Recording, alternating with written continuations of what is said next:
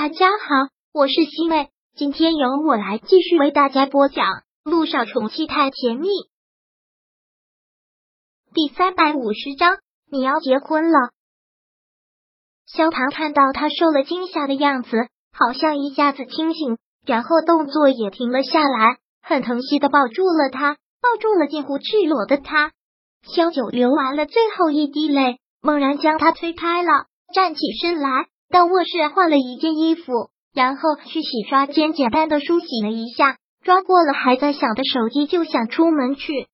萧塔连忙抓住了他，很抱歉的说道：“对不起，小九，我刚才太激动了。那就先让彼此冷静一下吧。”萧九推开了他的手，打开门走了出去。留在家里的萧谭真觉得懊悔极了，他是怎么了？刚才怎么就跟失控了一样？明明那么在意他，明明捧在手心里，都怕捏疼了他，怎么会做出那样的事情？电话是连一打来的，一直连着打了三四个，但是现在萧九的情绪还没有完全的恢复，也不敢接这个电话，等情绪恢复的差不多了，才给连依回了过去。喂，依依，你丫去干什么了？特意算了时间，你刚吃完饭正当先，怎么打都没人接了。今天中午做了一个手术，手机调静音了，所以没有听到。萧九只能是撒了个谎，多的没有再说，然后问什么事啊？依依给我打了这么多电话，是有什么急事吗？是我人生中的大事了，人生中的大事。一听到这个，萧九便猜是什么事了，还真是特别的特别的无语。涟漪，你是多么恨嫁呀？闪电订婚。现在又要闪电结婚，我也只是见了你那位贺先生一次，对他也不是很了解。但结婚这件事情真的是人生大事，是需要你慎重考虑的，不要像我一样离一次婚那就累。连一听到这个，忍不住皱眉了。我这结婚是要大喜的事，能不能不要现在跟我扯到离婚这件事啊？肖九承认是受他现在情绪的影响，说完之后也觉得。现在说这个特别的不合适，你看我真是乌鸦嘴。你结婚是喜事，是值得庆贺的事，不过太突然了，我还是有些接受不了。其实我也不想这么早结婚呐，我打算是明年结婚的，但他家人催得急，说已经到了年纪，都老大不小了，还是早点结婚生子的好。老两口也特别喜欢我，然后我就被说动了。小九也特别理解贺家人的做法，的确是到了年纪，但到了年纪就要结婚这样的说法，其实挺违背科学的。定在什么时候结婚啊？下个月初五，下个月初五，这还不到半个月的时间啊！涟漪，你这小九真是震惊的都说不出话来，一辈子的大事啊，这么着急吗？哎呀，我也真是没有办法，上了年纪的人嘛。讲究什么姻缘天命？给我们算了生辰八字，说今年结婚就是下个月初五合适，要不然今年没有合适的日子了，明年又等不了，就只能这样了。但这是婚姻大事，是一辈子的事，你不能被人牵着鼻子走，你要有自己的主见啊！萧九一听他这么急着要结婚，萧九真的是太不放心了，毕竟他是过来人。我刚开始是不同意。但你是没见过他父母，真的特别慈祥、特别朴实的老人家，跟我说的天花乱坠的。你也知道，我那娘家人跟没有一样，就只会要彩礼，其他的什么都不管，所以也就耳根子软了。反正已经认定了他，早晚都是要结婚的吗？小九也不知道是不是自己太杞人忧天了，可能是因为自己经过的感情太坎坷了。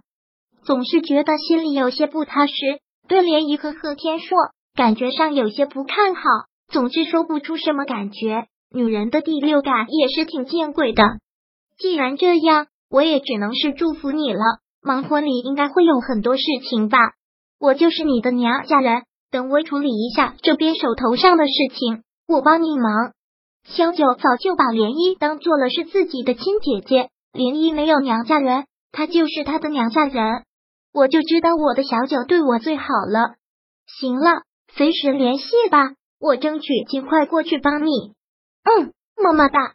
小九放下了手机，突然感觉一阵好冷，抱了抱自己的身子，走在街头，看着丽影双双的人群，突然涌上了一阵感伤。从 A 市到 S 市再到这里，好像哪里都是他的家，但又好像他对这些城市来说又只是一个过客。突然找不到归属感了，手机又响了起来，是萧谈打来的。看到他的电话，小九挂断了，不想接，因为接了也不知道了要说什么。听他挂断了电话，萧谈真是要急死了，连忙抓起车钥匙，开车走了出去。可能是有心灵感应，陆亦辰这会儿工作也是心神不宁的，心想着现在他们两个应该去登记结婚了吧。扣扣。正想着有敲门的声音，他连忙收起了思绪。进进来的人是涟漪，可能是爱屋及乌的关系吧。涟漪是萧九最好的姐妹，在萧九离开的这两年，陆亦辰看到涟漪就像看到亲人一样，对他特别的关照。陆总有什么事吗？涟漪不好意思的嘻嘻一笑，然后将藏在背后的请帖和喜糖放在了他的办公桌上。看到这个和萧九的反应一样，陆亦辰很震惊。要结婚了，这么快？是啊，没办法，都已经快三十了，找到了合适的人，那就赶紧结婚呗。连依现在还觉得些不好意思。陆亦辰欣然的笑了笑，看了看晴晴，很祝福的说道：“真是恭喜你们啊，祝你们白头偕老，早生贵子。生打算一结婚就进入备孕状态呢。”涟漪性格很豁达，说话也不避讳。陆亦辰也喜欢他这种性格，很好。婚礼有需要帮忙的地方吗？场地方面的，如果没有找到合适的，我可以帮你们安排。真是谢谢您了，陆总。涟漪特别的感激，这些让他去操办就好了。到时候您作为贵宾出席就行，还想用您当证婚人呢？这个没问题。陆亦辰答应的很痛快。就在这时，林文敲门走了进来，然后对陆亦辰汇报道：“陆总，去 A 市的机票已经帮您订好了，今天下午五点。”好，您要去 A 市啊？连漪问。是，那边公司有事。放心，不管外面公司有多么忙，等你结婚那天一定赶过来。陆总，您真是太给力了。连漪笑着说了一句，然后说道。那我先去忙了。嗯，涟漪离开了他的办公室，林儿也忙离开了他的办公室。陆亦辰又打开了这张请帖。下个月初五走的时候，萧九还说再回国就是涟漪结婚的时候。他也没想到会这么快，这难道就是缘分？人算不如天算。第三百五十章播讲完毕。想阅读电子书，请在微信搜索公众号。常会阅读，回复数字四获取全文。感谢您的收听。